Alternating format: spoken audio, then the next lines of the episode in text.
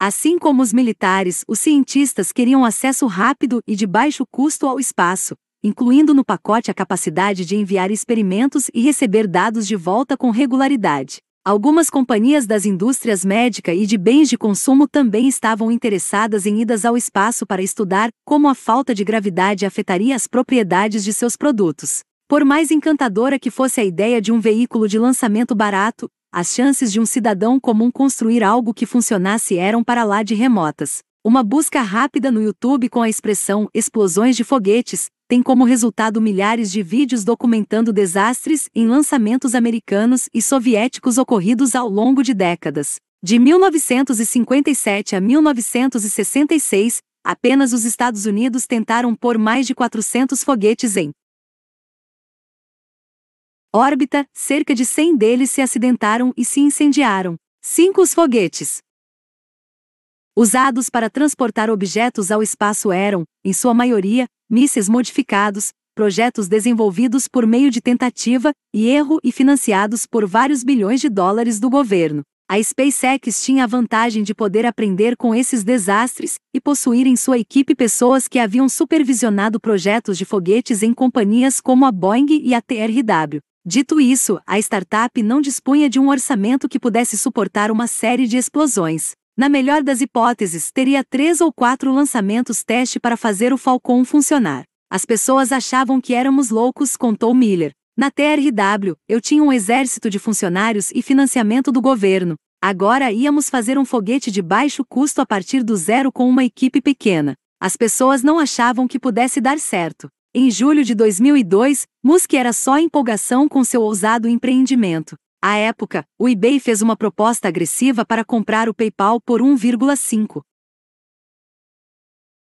bilhão de dólares, o que deu a Musk liquidez e lhe permitiu injetar mais de 100 milhões de dólares na SpaceX. Com esse investimento inicial maciço, ninguém poderia tirar dele o controle da SpaceX, como haviam feito na Zip2 e no PayPal. Para os funcionários que haviam concordado em acompanhá-lo nessa jornada aparentemente impossível, a mudança garantia pelo menos alguns anos de segurança no emprego. A aquisição também melhorou a imagem e aumentou a notoriedade de Musk, e ele aproveitou o momento para marcar reuniões com altos funcionários do governo e influenciar fornecedores. E então, de repente, nada disso parecia importar. Justine dera à luz um menino, Nevada Alexander Musk. Ele tinha 10 semanas de vida quando morreu, na mesma época do anúncio do acordo com o eBay. Os Musk haviam posto Nevada para dormir e posicionado o menino de costas, como os pais são ensinados a fazer. Quando voltaram para ver se estava tudo bem, ele já não respirava sofrerá o que os médicos chamam de síndrome da morte súbita infantil. Quando os paramédicos o ressuscitaram, ele havia sido privado de oxigênio portanto tempo que tivera morte cerebral, escreveu Justine em seu artigo para Marie Claire. Ele foi mantido vivo com a ajuda de aparelhos por três dias num hospital no condado de Orange, antes de tomarmos a decisão de desligar tudo. Eu o segurava em meus braços quando ele morreu. Elon deixou claro que não queria falar sobre a morte de Nevada. Não entendi por que, assim como ele não entendeu por que sofria abertamente, o que considerou uma atitude emocionalmente manipuladora. Sufoquei meus sentimentos, enfrentando a morte de Nevada tendo minha primeira consulta em uma clínica de fertilização in vitro menos de dois meses depois. Elon e eu planejamos uma nova gravidez o mais rapidamente possível. Nos cinco anos seguintes, dei à luz gêmeos e depois a trigêmeos. Mais tarde, Justine atribuiu a reação de Musk a um mecanismo de defesa desenvolvido nos anos de sofrimento na infância. Ele não lida bem com períodos sombrios, declarou ela à revista Skiri. Simplesmente olha para a frente e acredito que seja seu mecanismo de sobrevivência. Musk se abriu com alguns amigos próximos e expressou a profundidade de seu pesar. Contudo, em grande parte, Justine interpretou corretamente o marido. Ele não via sentido em sofrer publicamente. Segundo ele, falar sobre isso me deixava extremamente infeliz. Não sei bem por que eu iria querer falar sobre acontecimentos extremamente tristes não faz nenhum bem ao que está por vir. Se você tem outros filhos e outras obrigações, afundar-se na tristeza não faz nenhum bem a ninguém à sua volta. Não sei bem o que deveria ser feito em situações assim. Depois da morte de Nevada, Musk focou na SpaceX e logo expandiu os objetivos da empresa. Suas conversas com fornecedores aeroespaciais sobre possíveis trabalhos para a SpaceX o deixaram desencantado. Parecia que todos cobravam muito e trabalhavam devagar. O plano de integrar componentes feitos por esse tipo de empresa deu lugar à decisão de fazer o máximo possível na própria SpaceX. Embora use as ideias de projetos já existentes de veículos de lançamento da Apollo ao X-34 Fast Track, a SpaceX está desenvolvendo o foguete Falcon inteiramente do zero, incluindo dois motores, a turbobomba, a estrutura do tanque criogênico e o sistema de orientação, anunciava a empresa em seu site. Desenvolver internamente todos os componentes do projeto aumenta sua complexidade e o investimento necessário, porém nenhum outro caminho tornará mais fácil o acesso ao espaço. Os executivos da SpaceX contratados por Musk formavam uma equipe de elite. Miller começou a trabalhar de imediato na construção dos dois motores Merlin e Kestrel, nomes de duas espécies de falcão. Chris Thompson, ex-fuzileiro naval que supervisionara a produção dos foguetes Delta e Titan, da Boeing, ingressou como vice-presidente de operações. Tim Buza também veio da Boeing, onde ganhará a reputação de ser um dos maiores especialistas do mundo em testes de foguetes. Steve Johnson, que trabalhará no laboratório de propulsão a jato da NASA e em duas empresas espaciais privadas, assumiu como Engenheiro mecânico sênior. O engenheiro aeroespacial Hans Koenigsmann fora contratado para desenvolver os sistemas de aviônica, orientação e controle. Musk também recrutou GWY Schotwell, uma veterana no setor aeroespacial que começou como primeira profissional de vendas da SpaceX, e nos anos seguintes, subiu na hierarquia, tornando-se presidente e braço direito de Musk. Esse início também marcou a chegada de Mary Beth Brown, hoje uma figura lendária tanto na SpaceX quanto na Tesla. Mary Beth ou MB, como todos a chamavam, tornou-se a assistente leal de Musk, trazendo para o mundo real uma versão da relação entre Tony Stark e Pepper Potts, de Homem de Ferro. Simus trabalhava 22 horas num dia, Brown estava ao lado dele. Ao longo dos anos, ela trouxe as refeições de Musk, marcou seus compromissos de negócios, arranjou tempo para seus filhos, escolheu suas roupas, lidou com pedidos da imprensa e, quando necessário, arrancou Musk de reuniões para que cumprisse a agenda. Ela se tornaria a única ponte entre Musk e todos os seus interesses, e uma profissional inestimável para os funcionários da empresa. Mary Beth teve um papel fundamental no desenvolvimento da cultura da SpaceX no começo. Ela prestava atenção a pequenos detalhes, como as latas de lixo da empresa, vermelhas e em formato de nave espacial, e ajudava a equilibrar o clima no escritório. Quando se tratava de assuntos relacionados diretamente a Musk, ela fazia uso de seu semblante firme e suas atitudes eficientes. No restante do tempo, Mary Beth costumava exibir um sorriso largo caloroso e um charme que desarmava as pessoas. Era sempre, ah, querido. Como vai você, querido? recordou um técnico da SpaceX. Ela reunia os e-mails estranhos endereçados a Musk e os enviava ao restante da empresa com o assunto, malucos da semana, para fazer todo mundo rir. Uma das melhores. Mensagens incluíam desenho a lápis de uma espaçonave lunar com uma Mancha vermelha na página. O remetente da mensagem havia feito um círculo em torno da mancha do próprio desenho e escrito ao lado: O que é isso? Sangue! Em outros e-mails, havia planos para uma máquina em movimento perpétuo e uma proposta para fazer um coelho inflável gigante que poderia ser usado para estancar vazamentos de óleo. Durante um breve período, as atribuições de Mary Beth incluíram administrar as contas da SpaceX e lidar com o fluxo de negócios na ausência de Musk. Ela praticamente assumia o comando, revelou o técnico. Costumava dizer: Isso é o que Elon iria querer. Entretanto, seu maior dom talvez fosse saber interpretar os humores de Musk. Tanto na SpaceX quanto na Tesla, Mary Beth punha sua mesa bem perto da dele para que todos tivessem que passar por ela antes de encontrá-lo. Se alguém precisava pedir permissão para comprar um item caro, parava por um instante diante de Mary Beth e esperava que ela sinalizasse o humor do chefe. Um sinal de aprovação com a cabeça para que entrasse ou um gesto para que fosse. Embora porque ele estava tendo um dia ruim, esse sistema de sinais e gestos tornou-se importante sobretudo em períodos de brigas amorosas de Musk, quando seus nervos ficavam mais à flor da pele do que o habitual. O corpo de engenheiros da SpaceX tendia a ser formado por jovens com desempenho acima da expectativa. Musk ia pessoalmente aos departamentos aeroespaciais das melhores faculdades e perguntava sobre os estudantes que haviam concluído o curso com as maiores notas. Não era incomum ele ligar para os universitários em seus dormitórios e recrutá-los pelo telefone. Achei que era um trote, disse Michael Colono, procurado por Musk quando estava em Stanford. Por um instante, não acreditei que ele tivesse uma empresa de foguetes. Depois que os estudantes pesquisavam Musk na internet, convencê-los a ir para a SpaceX era fácil. Pela primeira vez em anos, se não em décadas, jovens prodígios em aeronáutica que sonhavam em explorar o espaço tinham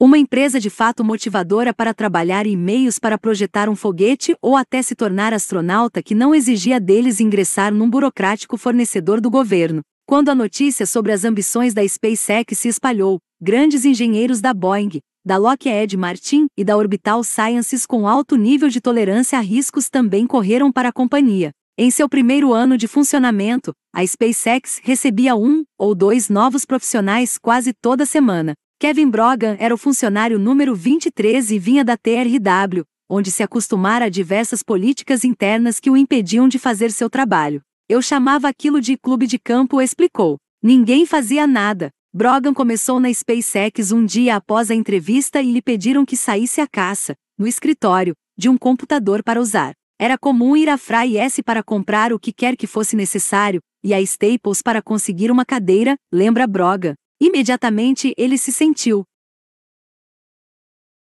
Assoberbado trabalhava 12 horas, ia para casa de carro, dormia 10 horas e voltava direto para a fábrica. Eu vivia exausto e estava mentalmente fora de forma, disse ele. Mas logo passei a adorar aquilo e tornei-me completamente viciado. Um dos primeiros projetos que a SpaceX decidiu executar foi a construção de um gerador de gás, uma máquina não muito diferente de um pequeno motor de foguete que produz gás quente. Miller, Busa e alguns jovens engenheiros montaram o gerador em Los Angeles, puseram-no na traseira de uma picape e foram para Mojave, Califórnia, testá-lo cidade erguida em pleno deserto, a cerca de 160 quilômetros de Los Angeles, Mojave se tornará um centro de empresas aeroespaciais como a Scaler Composites e a Shore. Muitos projetos eram desenvolvidos perto de seu aeroporto, onde empresas tinham suas oficinas e de onde enviavam todo tipo de foguete e avião inovadores. A equipe da SpaceX se encaixou bem nesse ambiente e pegou emprestado um estande de testes da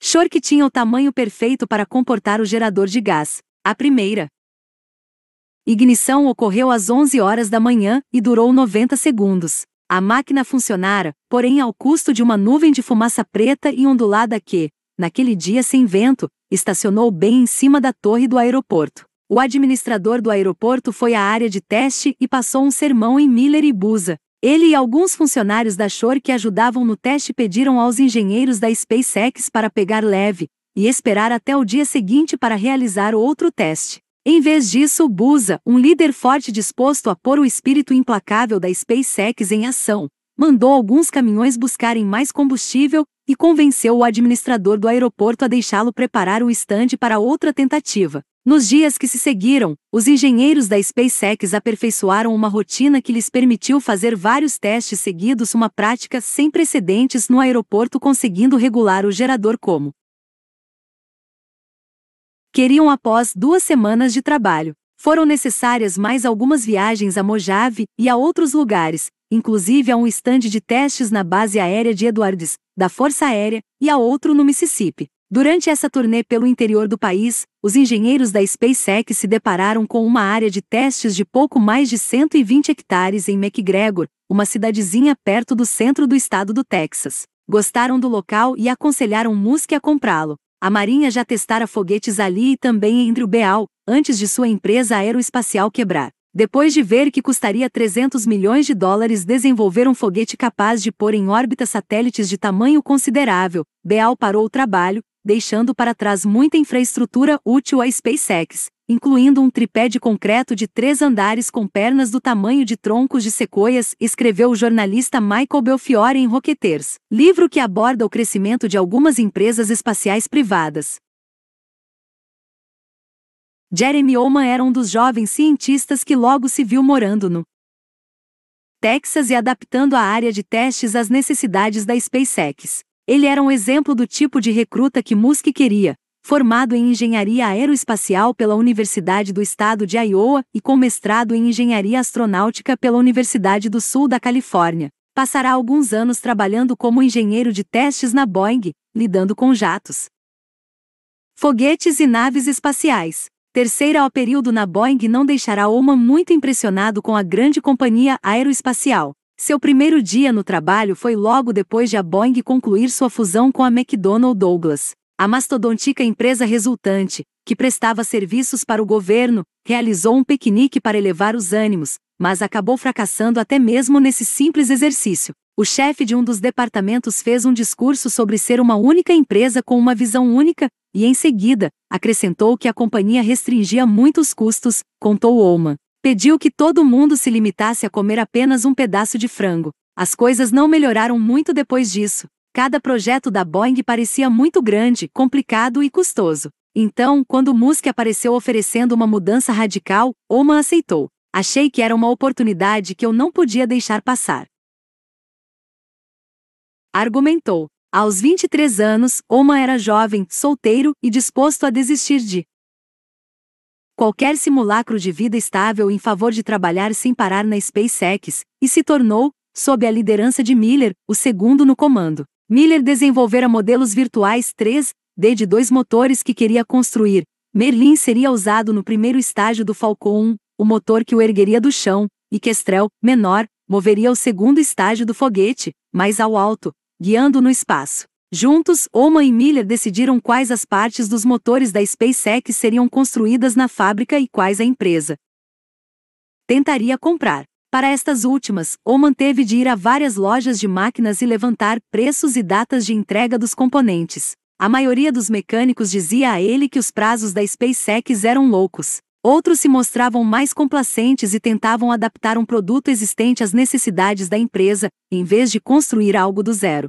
Oman também descobriu que a criatividade poupava-lhe um longo caminho, por exemplo, adaptar a vedação de algumas válvulas usadas em lava-jatos já disponíveis no mercado as tornava boas o bastante para serem usadas nos tanques de combustível de foguetes. Depois de a SpaceX concluir seu primeiro motor na fábrica da Califórnia, Oman pôs, juntamente com um monte de outros equipamentos, num trailer wall, engatou o conjunto na traseira de um Hummer H2 e levou os 1.800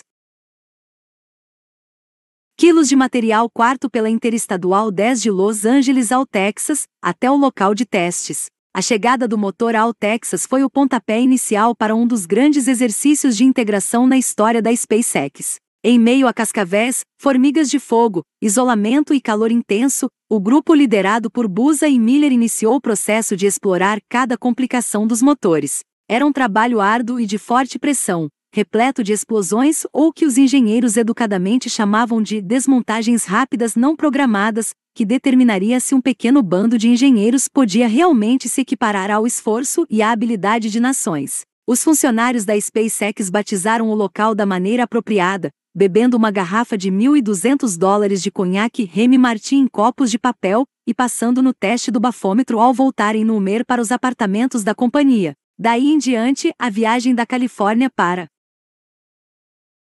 o local de testes ficou conhecida como Texas Cattle ao transporte de gado. Para o Texas, os engenheiros trabalhavam 10 dias direto, voltavam para passar um fim de semana na Califórnia e retornavam. Para aliviar o fardo da viagem, Musk às vezes os deixava usar seu jato particular. Segundo Miller, ele tinha capacidade para seis pessoas, bem sete se alguém sentasse no vaso sanitário, o que sempre acontecia. Embora Marinha e Beal tivessem deixado muita coisa para trás, a SpaceX teve de construir uma grande quantidade de estruturas sob medida. Uma das maiores era um estande de testes horizontal de 9 metros de comprimento, 4,5 metros de largura e 4,5 metros de altura. Havia também um estande de testes vertical complementar, com dois andares de altura. Quando era preciso ligar um motor, este era preso a um dos estandes de testes, equipado com sensores de coleta de dados e monitorado por várias câmeras. Os engenheiros se protegiam num abrigo atrás de uma barreira de terra. Se algo desse errado, eles olhariam as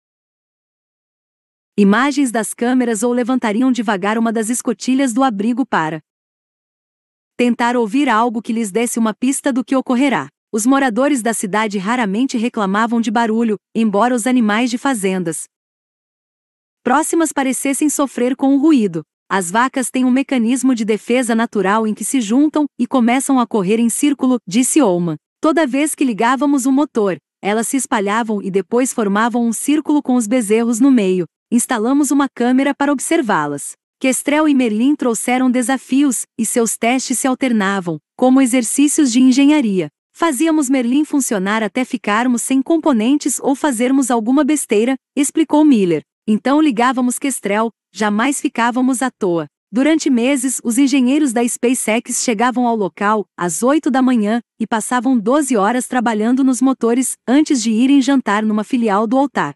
Miller tinha a habilidade de examinar os dados dos testes e prontamente identificar um ponto onde o motor esquentava, esfriava ou apresentava algum outro defeito. Ele telefonava para a Califórnia e prescrevia mudanças nos componentes, os engenheiros.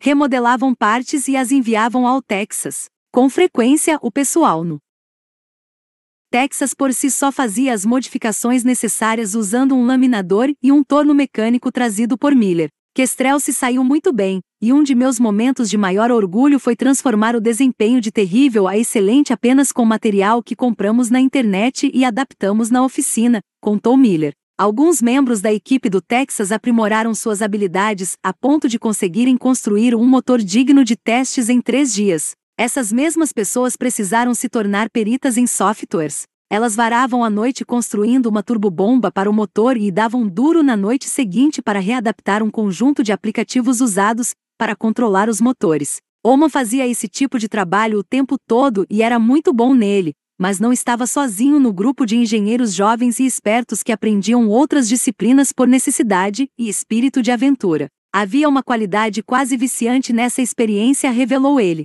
Você tem apenas 25 anos, mas eles lhe confiam muita coisa. Isso dá muito poder.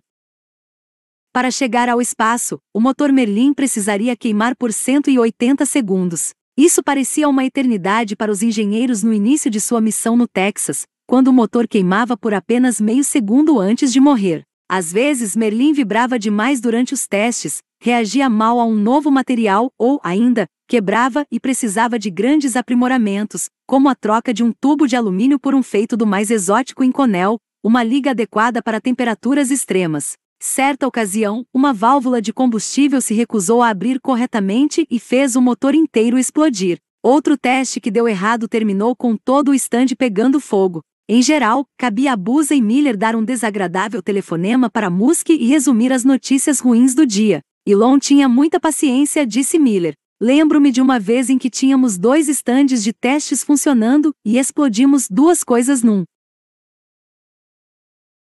dia. Eu disse a Elon que podíamos pôr outro motor lá. Sentia-me completamente frustrado, cansado e irritado e fui meio grosso ao telefone com ele, soltando um.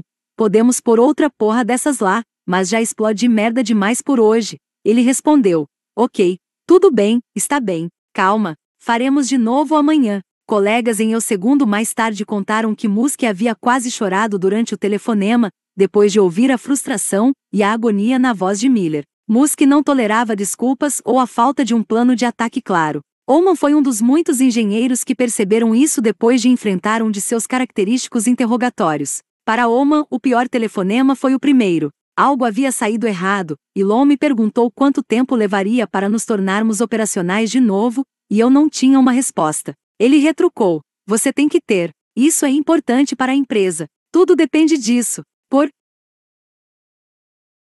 que você não tem uma resposta. Ele continuou me atacando com perguntas incisivas, diretas. Achei que era melhor ele saber logo o que acontecerá, porém aprendi que o mais importante era ter todas as informações. De vez em quando, Musk participava pessoalmente do processo de testes. Uma dessas ocasiões memoráveis foi quando a SpaceX tentou aperfeiçoar uma câmara de resfriamento para seus motores. A empresa tinha comprado várias delas a 75 mil dólares cada e precisava pô-las sob pressão para avaliar até que ponto suportariam sem ceder ao estresse do material. Durante o teste inicial, uma das câmaras quebrou. Depois, uma segunda quebrou no mesmo lugar. Musk ordenou um terceiro teste, enquanto os engenheiros observavam a cena horrorizados e imaginando se não estariam pondo demasiada pressão sobre as câmaras, fazendo Musk queimar dinheiro num equipamento essencial. Quando a terceira câmara quebrou, Musk levou de avião os equipamentos de volta para a fábrica na Califórnia e, com a ajuda de alguns engenheiros, começou a encher as câmaras de epóxi para ver se isso as vedaria. Ele não tem medo de sujar as mãos, disse Miller. Está lá com seus belos sapatos italianos e roupas caras e todo sujo de epóxi. Eles ficaram na fábrica a noite inteira, testaram de novo e as câmaras mesmo assim quebraram. Musk, com as roupas arruinadas, concluíra que os componentes estavam com defeito, testou sua hipótese e seguiu adiante rapidamente, pedindo aos engenheiros que propusessem uma nova solução. Todos esses incidentes fizeram parte de um processo difícil, porém produtivo. O corpo de funcionários da SpaceX desenvolveram o sentimento de uma família pequena e muito unida contra o mundo. No fim de 2002, a empresa tinha um depósito vazio. Um ano depois, as instalações pareciam uma fábrica de foguetes de verdade. Motores Merlin plenamente funcionais chegavam do Texas e alimentavam a linha de montagem do primeiro estágio, com mecânicos conectando-os ao corpo principal do foguete. Novas estações foram criadas para ligar o primeiro estágio ao estágio superior do foguete. Guindastes presos ao chão, erguiam componentes pesados e trilhos metálicos levavam o corpo do foguete. Pela fábrica de estação em estação, a SpaceX também passou a construir a carenagem ou invólucro que protege a carga no alto do foguete durante o lançamento, abrindo-se então como um marisco no espaço para soltá-la. A empresa também havia escolhido um cliente. De acordo com Musk, seu primeiro foguete seria lançado no início de 2004 da base da Força Aérea de Vandenberg, levando um satélite chamado TACSAT, um para o Departamento de Defesa americano. Com esse objetivo se aproximando, 20 horas por dia, 6 dias por semana, foram consideradas a norma, embora muitos tenham trabalhado mais do que isso por períodos prolongados. Os intervalos, quando existiam, começavam às 8 em algumas noites durante a semana, quando Musk permitia a todos usar os computadores do trabalho para jogar jogos de tiro em primeira pessoa, como Quake Terceira Arena e Counter-Strike uns contra os outros. Na hora marcada, o som de armas sendo carregadas se espalhava em cascata pelo escritório enquanto quase 20 funcionários se preparavam para a batalha. Musk, jogando com o nome Random 9 vencia com frequência, gozando e criticando sem piedade seus funcionários. O CEO ficava lá atirando em nós com foguetes e armas de plasma, contou Colono. Pior, ele é quase assustadoramente bom nesses jogos e tem reações insanamente rápidas. Sabia todos os truques e como se esgueirar para surpreender as pessoas. O lançamento pendente despertou os instintos de vendedor de Musk. Ele queria mostrar ao público o que seus trabalhadores incansáveis haviam realizado e gerar empolgação em torno da SpaceX. Elon decidiu apresentar um protótipo do Falcon 1 ao público em dezembro de 2003. A empresa cruzaria o país com um foguete de sete andares de altura sobre um veículo especialmente construído para isso, além do sistema de lançamento móvel, e estacionaria o conjunto em frente à sede da Administração da Aviação Federal, em Washington, D.C. Uma entrevista coletiva concomitante deixaria claro para o governo americano que, um fabricante de foguetes modernos, mais eficientes e mais baratos havia chegado ao mercado. Esse espetáculo de marketing não pareceu sensato aos engenheiros da SpaceX. Eles estavam trabalhando mais de 100 horas por semana para concluir a construção do foguete recém-terminado, aquilo de que a companhia precisaria para mostrar-se capaz. Musk queria que eles fizessem isso e ainda construíssem um modelo de aparência impecável. Ordenou-se que engenheiros no Texas voltassem para a fábrica, ao chegarem, receberam outro prazo enlouquecedor para fazer o objeto cênico. Na minha opinião, aquilo era um projeto inútil, disse Oman. Não representava nenhum avanço, mas na cabeça de Elon nos traria um bocado de apoio de pessoas importantes do governo. Enquanto produzia o protótipo para o evento, Oman vivenciou todo o espectro de altos e baixos associado a trabalhar para Musk. O engenheiro perderá os óculos semanas antes, quando estes escorregaram de seu rosto e caíram num poço de chamas no local de testes do Texas. Desde então, Oman se contentava em usar um antigo par de óculos de segurança com grau, V mas estes também foram inutilizados quando ele arranhou as lentes ao tentar se enfiar embaixo de um motor na fábrica da SpaceX. Sem tempo para ir ao oftalmologista, Oman começou a sentir que estava perdendo a paciência. As longas horas, os arranhões, o golpe de publicidade e aquilo tudo era demais. Ele desabafou sobre isso na fábrica certa noite, sem saber que Musk estava por perto e podia ouvir tudo. Duas horas depois, Mary Beth Brown apareceu para entregar-lhe um cartão já com uma consulta marcada com um especialista em cirurgia de olhos. Quando Oman foi ao médico, descobriu que Musk já combinara que pagaria a cirurgia. Elon pode ser muito exigente, mas se certificará de que os obstáculos em seu caminho sejam removidos, ponderou Oman. Depois de refletir, ele também se empolgou com o raciocínio de longo prazo por trás do plano de Musk para Washington. Acho que ele queria acrescentar um ar de realismo à SpaceX, e se você estaciona um foguete em frente ao jardim de alguém, é difícil negar sua existência, concluiu ele. O evento em Washington acabou sendo bem recebido, e algumas semanas depois a SpaceX fez outro anúncio surpreendente. Embora ainda não tivesse lançado sequer um foguete, revelou planos para pôr outro no ar. Além do Falcon 1, construiria o Falcon 5. Como o nome indicava, o modelo teria cinco motores e transportaria mais peso quase 4.200 quilos para a órbita baixa da Terra. Era crucial que o Falcon 5 também pudesse, teoricamente, chegar à Estação Espacial Internacional em missões de reabastecimento um recurso que permitiria à SpaceX fechar alguns grandes contratos com a NASA. E, num sinal da obsessão de Musk por segurança, dizia-se que o foguete seria capaz de concluir suas missões mesmo se três dos cinco motores falhassem, um nível de confiabilidade maior que não era visto no mercado havia décadas.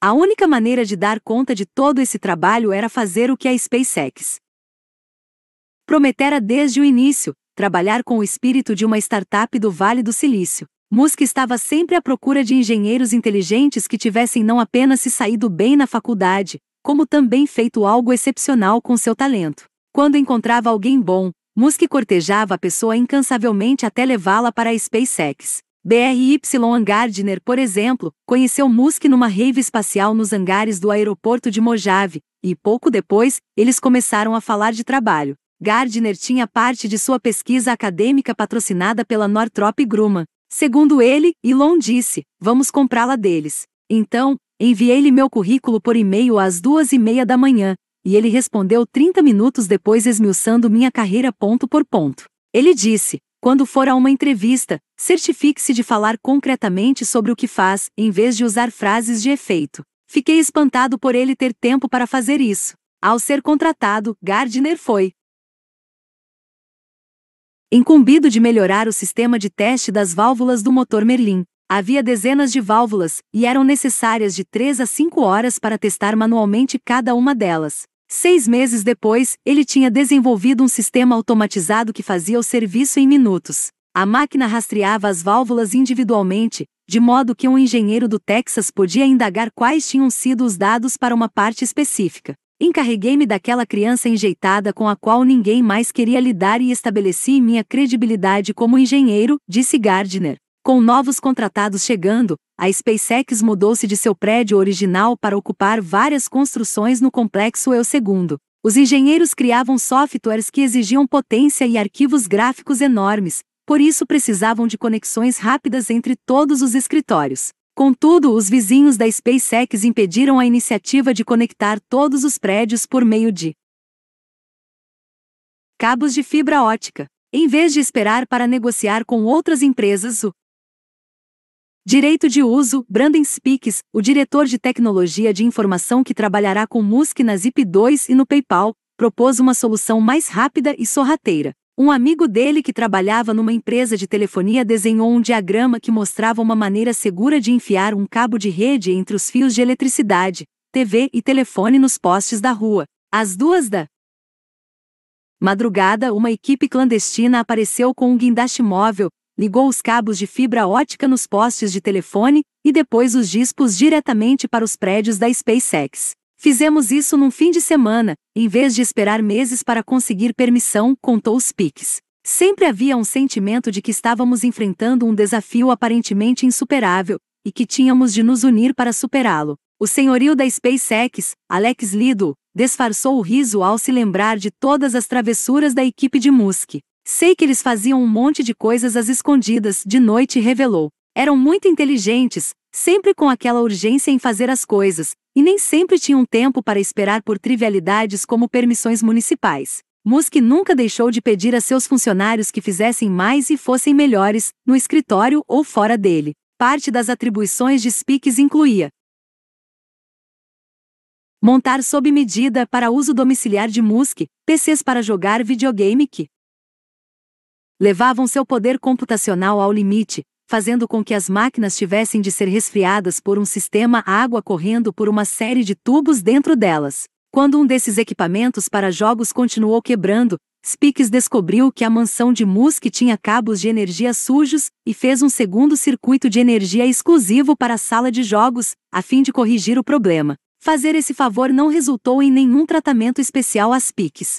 O servidor de e-mail da SpaceX caiu certa vez e Elon, palavra por palavra, disse: Jamais deixe essa merda acontecer de novo, contou ele.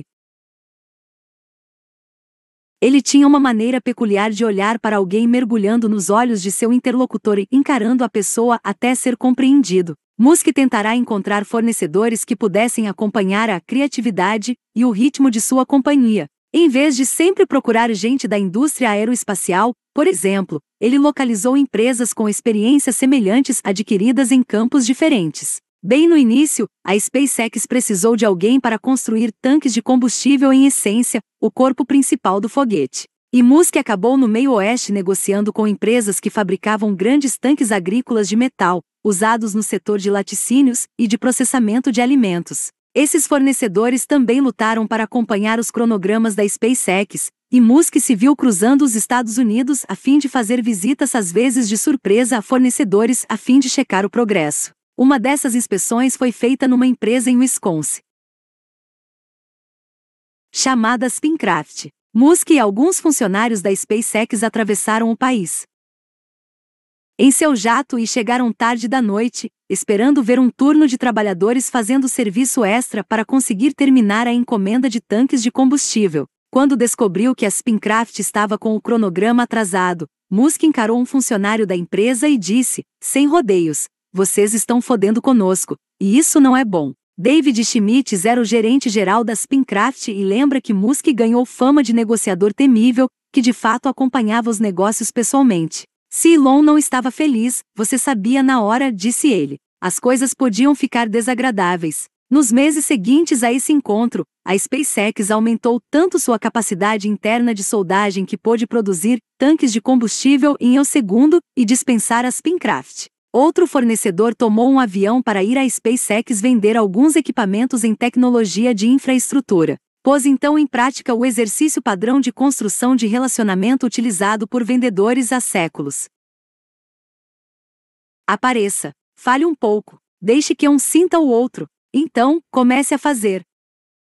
Negócios mais adiante. Musk não suportava nada disso. O cara chegou e Elon lhe perguntou por que tinha vindo, disse Speaks. Para desenvolver uma relação, respondeu ele. Elon retrucou ok. Prazer em conhecê-lo, o que basicamente significava saia do meu escritório, porra. O cara viajou quatro horas para o que acabou sendo um encontro de dois minutos. Elon não tem nenhuma paciência para esse tipo de coisa. Musk podia ser igualmente enérgico com funcionários que não atingiam seus padrões. Ele com frequência dizia que quanto mais você demora para demitir um empregado, mais tempo se passa desde o momento em que você deveria tê-lo demitido, contou Speaks. A maioria dos funcionários da SpaceX estava empolgada por fazer parte daquela aventura e tentava não deixar as duras exigências e o comportamento rude de Musk perturbá-los. Contudo, em alguns momentos, Musk ia longe demais. A equipe de engenharia experimentava uma fúria coletiva toda vez que o via na imprensa declarando que fizera o projeto do Falcão mais ou menos sozinho. Ele também contratou documentaristas para acompanhá-lo por algum tempo. O gesto audacioso irritou quem trabalhava pesado na fábrica da SpaceX. A opinião era de que o ego dele anulava o seu melhor e que ele apresentava a SpaceX como a conquistadora da indústria aeroespacial, quando, na verdade, a empresa precisava ainda fazer um lançamento bem-sucedido. Funcionários que davam explicações detalhadas sobre o que consideravam defeitos no projeto do Falcon 5 ou que apresentavam sugestões práticas para concluir o Falcon mais rapidamente costumavam ser ignorados ou coisa pior. De acordo com o engenheiro, o tratamento dado à equipe não correspondia aos longos esforços daquela época. Muitos bons profissionais de engenharia, que todo mundo fora da administração achava que eram ótimos ativos para a empresa, foram forçados a sair ou simplesmente demitidos logo depois de serem responsabilizados por coisas que não haviam feito. O beijo da morte mostrava que Elon estava errado. Em relação a algumas coisas, o início de 2004, quando a SpaceX esperava lançar seu foguete, veio e passou. O Merlin, projetado por Miller e sua equipe, parecia estar entre os mais eficientes motores de foguete já feitos. Só levava mais tempo do que Musk esperava para passar nos testes necessários a habilitá-lo para um lançamento. Por fim, no outono de 2004, os motores estavam queimando de maneira regular e atendendo a todas as exigências. Isso significava que Miller e sua equipe podiam relaxar e que todo o restante da SpaceX deveria se preparar para sofrer. Miller passará toda a existência da SpaceX sendo a etapa crítica, a pessoa que impedia a companhia de avançar para as próximas etapas trabalhando sob o escrutínio de Musk. Com o motor pronto, era hora do pânico em massa. Ninguém mais sabia como era estar na etapa crítica. Muita gente logo descobriu, já que grandes problemas se multiplicavam. A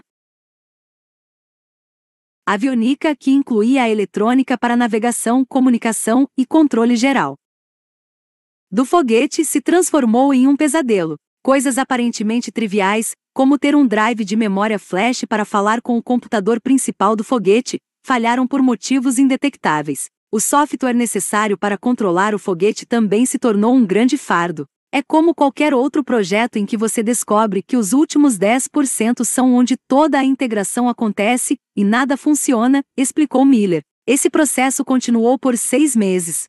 Finalmente, em maio de 2005, a SpaceX levou o foguete por 290 quilômetros ao norte até a base da Força Aérea de Vandenberg, para um teste de disparo, concluindo uma queima de 5 segundos na plataforma de lançamento. Fazer um lançamento em Vandenberg teria sido muito conveniente para a SpaceX. O lugar é perto de Los Angeles e tem várias plataformas à disposição. No entanto, a SpaceX era uma convidada indesejada. A recepção da força, aérea recém-chegada foi fria, e o pessoal responsável por administrar os locais de lançamento não mexeu uma palha para ajudar. A Lockheed e a Boeing, que lançam satélites espiões de um bilhão de dólares para as Forças Armadas em Vandenberg, também não gostaram da presença da companhia de Musk em parte porque esta representava uma ameaça a seus negócios e em parte porque estava perto demais de suas preciosas cargas. Quando a SpaceX passou da fase de testes para a do lançamento, Pediram-lhe que entrasse na fila e ela teria que esperar meses para colocar o foguete no ar. Embora dissessem que podíamos voar, estava claro que não o faríamos, disse Gwynne Shotwell. Em busca de um novo local, Shotwell e Hans Koenigsmann projetaram um mapa-mundi na parede e procuraram um nome que conhecessem ao longo da linha do Equador, onde o planeta gira mais rapidamente, dando impulso extra aos foguetes. O primeiro nome que saltou aos olhos foi Ilha de Kwajalein ou Vai, a maior de um atol localizado entre Guam e o Havaí, no Oceano Pacífico, que faz parte da República das Ilhas Marshall. O lugar chamou a atenção de Shotwell por o exército americano tê-la utilizado durante décadas como área de testes de mísseis. Shotwell procurou o nome de um coronel no local de testes e enviou-lhe um e-mail. Três semanas depois, recebeu um telefonema do exército dizendo que eles adorariam ter a SpaceX fazendo um lançamento nas ilhas. Em junho de 2005, os engenheiros da SpaceX começaram a encher contêineres de equipamentos a fim de despachá-los para Hawaii. Cerca de 100 ilhas formam o atol de Kwajalein. Muitas delas se estendem por apenas algumas centenas de metros e são muito mais compridas do que largas. Visto do alto, o lugar parece com um colar de contas bonitas, disse Pat Vorden, que visitou o local como consultor do Departamento de Defesa. A maioria dos habitantes da região mora numa ilha chamada Ebe, enquanto os militares americanos se apoderaram de Kwajalein, a ilha mais ao sul, e a transformaram em parte paraíso tropical e parte covil secreto do Dr. Evil. Os Estados Unidos passaram anos arremessando mísseis balísticos intercontinentais vindos da Califórnia em Vai e usaram a ilha para realizar experiências com suas armas espaciais durante o projeto Guerra nas Estrelas. Raios laser seriam direcionados do espaço para Vai numa tentativa de verificar se eram precisos e responsivos o bastante para eliminar um míssil intercontinental que estivesse voando em direção às ilhas. A presença militar resultou num conjunto estranho de prédios, incluindo estruturas de concreto trapezoidais volumosas e sem janelas claramente concebidas por alguém que vive de lidar com a morte. Para chegar a Hawaii, os funcionários da SpaceX ou voavam no jato de Musk ou pegavam voos comerciais com escala no Havaí. As principais acomodações eram unidades de dois quartos na ilha de Kwajalein que mais pareciam dormitórios do que quartos de hotel, com comodas e escrivaninhas feitas para as forças armadas qualquer material de que os engenheiros precisassem tinha de vir no avião de Musk ou, com mais frequência, era trazido de barco das Ilhas Havaianas ou do continente. Todo dia, a equipe da SpaceX reunia seus equipamentos e fazia uma viagem de barco de 45 minutos até O'Malley, uma ilha de 2,8 hectares coberta de palmeiras que seria transformada em sua plataforma de lançamento. Ao longo de vários meses, uma pequena equipe capinou a área, derramou concreto para sustentar a plataforma de lançamento e transformou uma casa pré-fabricada em escritórios. O trabalho foi árduo e feito sob umidade exaustiva e um sol forte o bastante para queimar a pele por baixo da camiseta. Alguns trabalhadores acabaram preferindo passar a noite em Omélica fazer a viagem de volta à ilha principal, singrando águas agitadas. Alguns escritórios foram convertidos em quartos com colchões e camas portáteis, disse Olma. Depois encomendamos uma ótima geladeira e uma boa grelha e instalamos encanamento para um chuveiro. Tentamos fazer com que parecesse menos um acampamento e mais uma moradia. O sol nascia às sete da manhã, e era essa a hora em que a equipe da SpaceX começava a trabalhar. Havia uma série de reuniões com pessoas que listavam o que precisava ser feito e discutiam soluções para problemas persistentes. Quando as grandes estruturas chegaram, os trabalhadores puseram o corpo do foguete horizontalmente num hangar improvisado e passaram horas fundindo todas as suas partes. De acordo com Oman, sempre havia algo para fazer. Se o motor não dava problema, havia encrenca com a avionica ou algum software. Às sete da noite, os engenheiros encerravam o expediente. Uma ou duas pessoas decidiam de quem era a noite de cozinhar e preparavam bife, batatas e macarrão, contou Oman. Tínhamos uma penca de filmes e um aparelho de DVD, e alguns de nós pescávamos muito no cais. Para muitos engenheiros, aquela foi uma experiência ao mesmo tempo torturante e mágica. Na Boeing, você podia estar confortável, mas isso não aconteceria na SpaceX, disse Walter Sims, especialista em tecnologia da SpaceX que encontrou tempo para obter um certificado de mergulhador durante sua permanência em Vai. Cada pessoa naquela ilha era um profissional espetacular, e elas estavam sempre fazendo seminários sobre rádios ou sobre o motor. Era um lugar muito revigorante. Os engenheiros mostravam-se constantemente confusos em relação ao que Musk financiaria ou não. Na sede, alguém pedia para comprar uma máquina de 200 mil dólares ou uma peça cara que considerava essencial para o sucesso do Falcon e Musk negava o pedido. No entanto, ele se sentia confortável em pagar uma quantia semelhante para pôr uma superfície lustrosa no chão da fábrica, a fim de melhorar a aparência. Em Omelec, os funcionários quiseram pavimentar um caminho de cerca de 180 metros entre o hangar e a plataforma de lançamento para facilitar o transporte do foguete. Musk negou o pedido. Isso levou os engenheiros a mover o foguete e sua estrutura de apoio com rodas à maneira dos antigos escravos egípcios. Punham uma série de tábuas de madeira, no chão e rolavam o foguete sobre elas, pegando a última tábua de trás e correndo com esta para frente, num ciclo contínuo. A situação toda era ridícula. Uma startup da indústria de foguetes havia acabado no meio do nada tentando levar a cabo um dos feitos mais complexos conhecidos pelo homem, e verdade seja dita, apenas uma minoria da equipe da SpaceX tinha alguma noção sobre como efetuar um lançamento. Repetidas vezes, o foguete era levado para a plataforma de lançamento e erguido na posição vertical por alguns dias, enquanto checagens técnicas e de segurança revelavam uma série de problemas. Os engenheiros trabalhavam no foguete o máximo de tempo possível até deitá-lo novamente e levá-lo de volta ao hangar, a fim de evitar danos causados pela maresia. Equipes que haviam trabalhado em separado durante meses na fábrica da SpaceX Propulsão, Avionica, Software, foram postas espremidas na ilha e forçadas a se tornar um grupo interdisciplinar. A soma final foi um extremo exercício de aprendizado.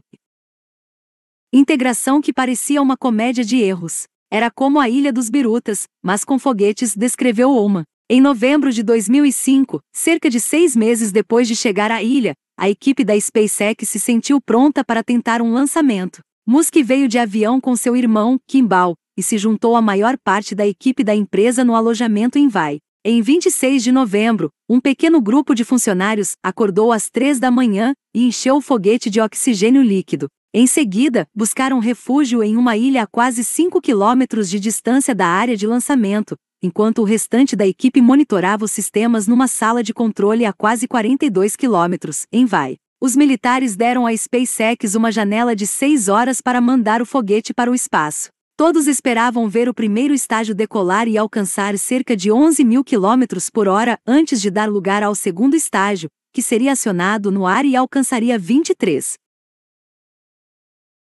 mil quilômetros por hora. Entretanto, enquanto faziam as verificações pré lançamento, os engenheiros detectaram um grande problema. Uma válvula no tanque de oxigênio não fechava e o oxigênio líquido, em ebulição, começou a vazar à razão de quase 2 mil litros por hora. A SpaceX lutou para reparar o defeito, porém perdeu combustível demais para efetuar o lançamento antes que a janela se fechasse. Com a missão abortada, a SpaceX encomendou um grande reforço de oxigênio líquido vindo do Havaí e se preparou para outra tentativa em meados de dezembro. Ventos fortes, válvulas defeituosas e outros erros frustraram o lançamento. Antes que outra tentativa pudesse ser feita, a equipe descobriu, numa noite de sábado, que os sistemas de distribuição de potência tinham apresentado problemas e precisariam de novos capacitores. Na manhã de domingo, o foguete foi baixado e teve seus dois estágios separados para que um técnico pudesse entrar e remover as placas elétricas.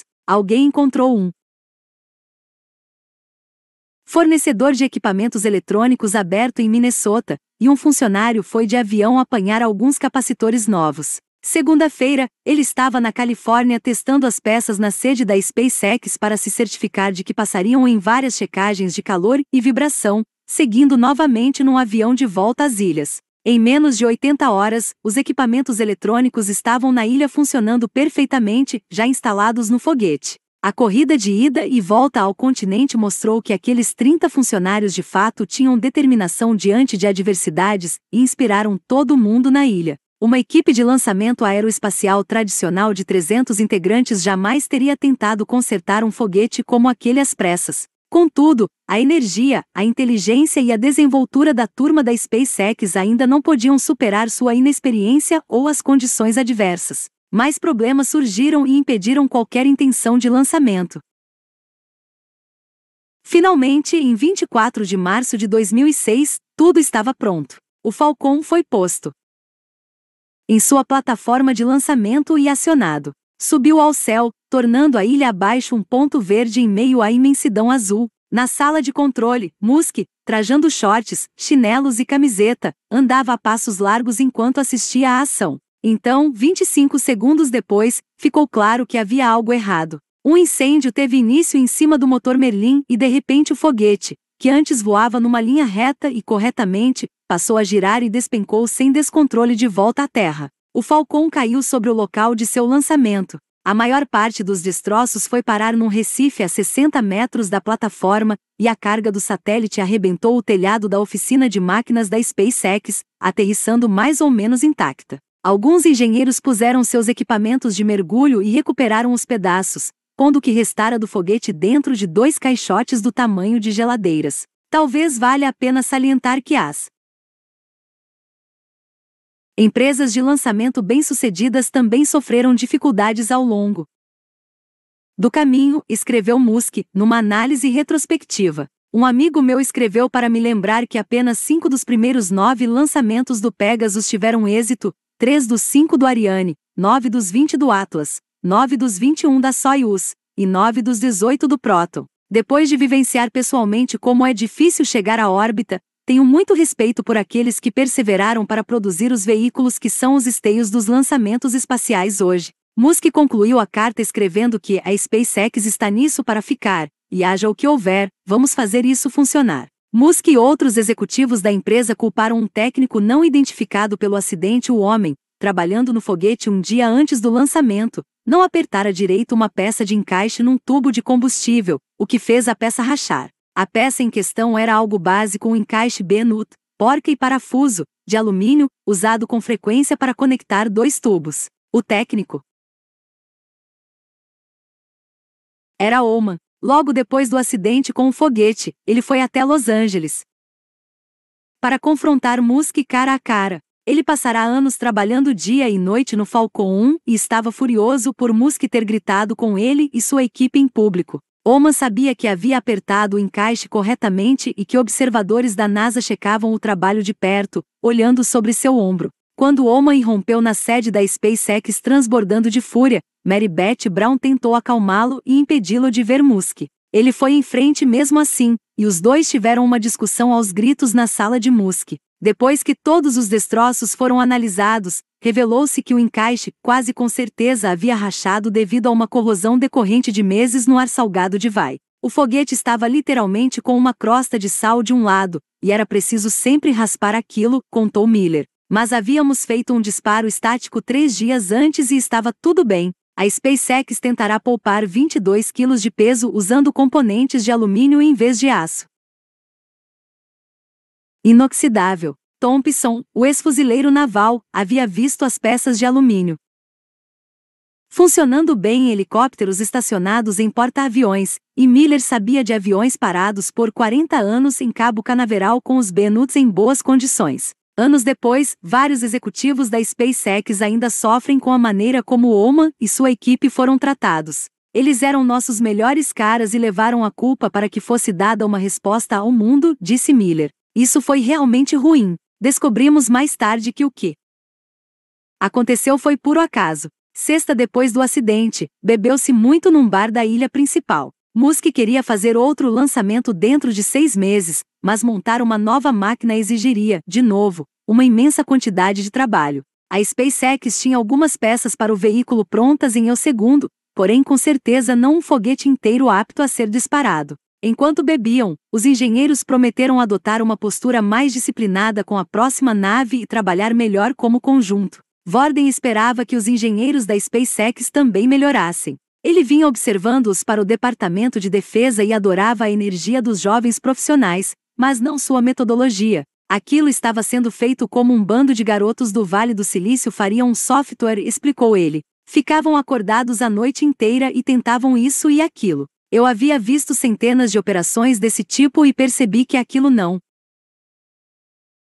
ia funcionar. Perto do primeiro lançamento, ele tentou alertar Musk, enviando uma carta a ele e ao diretor da DARPA, o braço de pesquisa do Departamento de Defesa, que deixava clara sua opinião. Elon não reagiu bem. Disse: O que você sabe? Você é apenas um astrônomo, recordou-se Vorden. Contudo, depois que o foguete explodiu, Musk recomendou que Vorden fizesse uma investigação para o governo. Dou um crédito enorme a Elon por isso, observou o consultor. Quase exatamente um ano depois, a SpaceX estava pronta para tentar outro lançamento. Em 15 de março de 2007, foi realizado um teste de disparo bem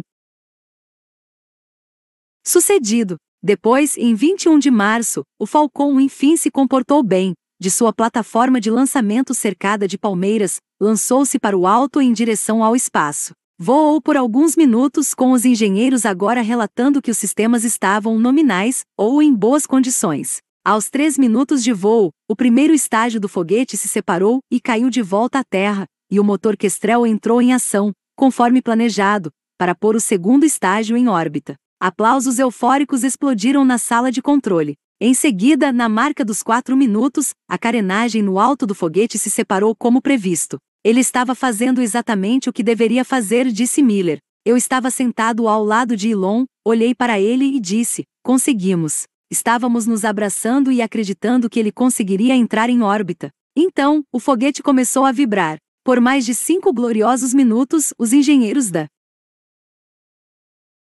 SpaceX tiveram a sensação de que haviam feito tudo certo. Uma câmera a bordo do Falcon apontou para baixo e mostrou a Terra, ficando cada vez menor enquanto o foguete seguia metodicamente seu caminho para o espaço. Mas então aquela sacudida que Miller notara ficou descontrolada e a máquina desfaleceu, começou a se despedaçar e explodiu. Dessa vez, os engenheiros logo descobriram o que dera errado. Enquanto o propelente era consumido, o que restava dele começou a se mexer dentro do tanque e bater nas laterais, mais ou menos como vinho girando dentro de uma garrafa. Isso causou a vibração, e em determinado momento, o tanque sacudiu o suficiente para deixar exposta uma abertura para o motor. Quando este sugou uma grande quantidade de ar, pegou fogo. O fracasso foi outro golpe violento contra os engenheiros da companhia. Alguns deles haviam passado quase dois anos indo e voltando entre a Califórnia, o Havaí e vai, quando a SpaceX conseguisse fazer outra tentativa de lançamento, teriam se passado quatro anos desde a data a princípio fixada por Musk, e a empresa